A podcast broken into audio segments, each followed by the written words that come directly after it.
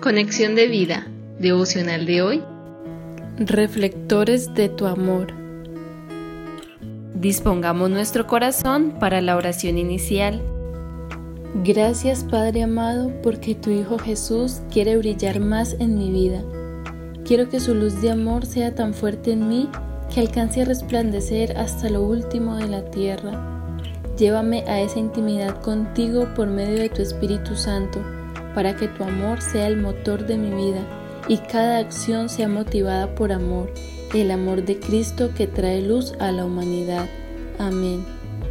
Ahora leamos la palabra de Dios. Mateo capítulo 5 versículos 14 al 16.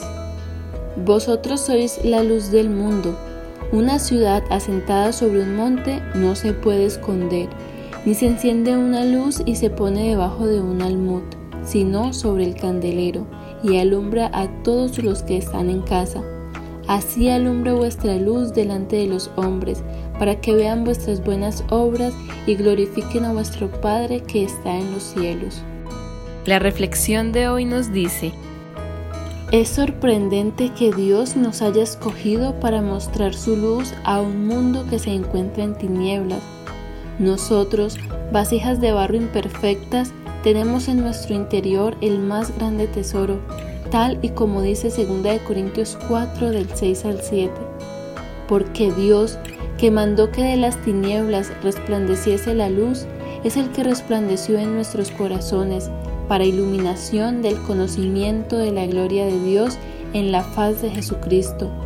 Pero tenemos este tesoro en vasos de barro, para que la excelencia del poder sea de Dios y no de nosotros. Ese tesoro que es Cristo no se puede esconder, pues su esplendor es la misma gloria de Dios, y la manera para que su luz alumbre delante de los hombres es a través del amor puesto en acción por medio de las buenas obras amor que cada creyente tiene en su vida por su fe en Jesucristo y que se coloca en acción gracias a la comunión con el Espíritu Santo. Jesús nos dio un nuevo mandamiento que nos motiva a amar como Él nos ha amado, tal y como es declarado en Juan 13:34. Un mandamiento nuevo os doy, que os améis unos a otros, como yo os he amado, que también os améis unos a otros y que nos permite ver que si obedecemos, entonces su amor brillará, como lo expresa primera de Juan 2, 8 al 10.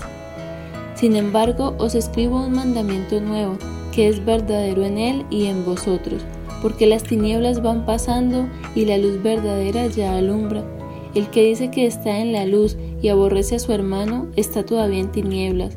El que ama a su hermano permanece en la luz y en él no hay tropiezo que en esta Navidad lleguemos a amarnos de la manera como Jesús nos ama y podamos entonces decir que somos reflectores de su amor.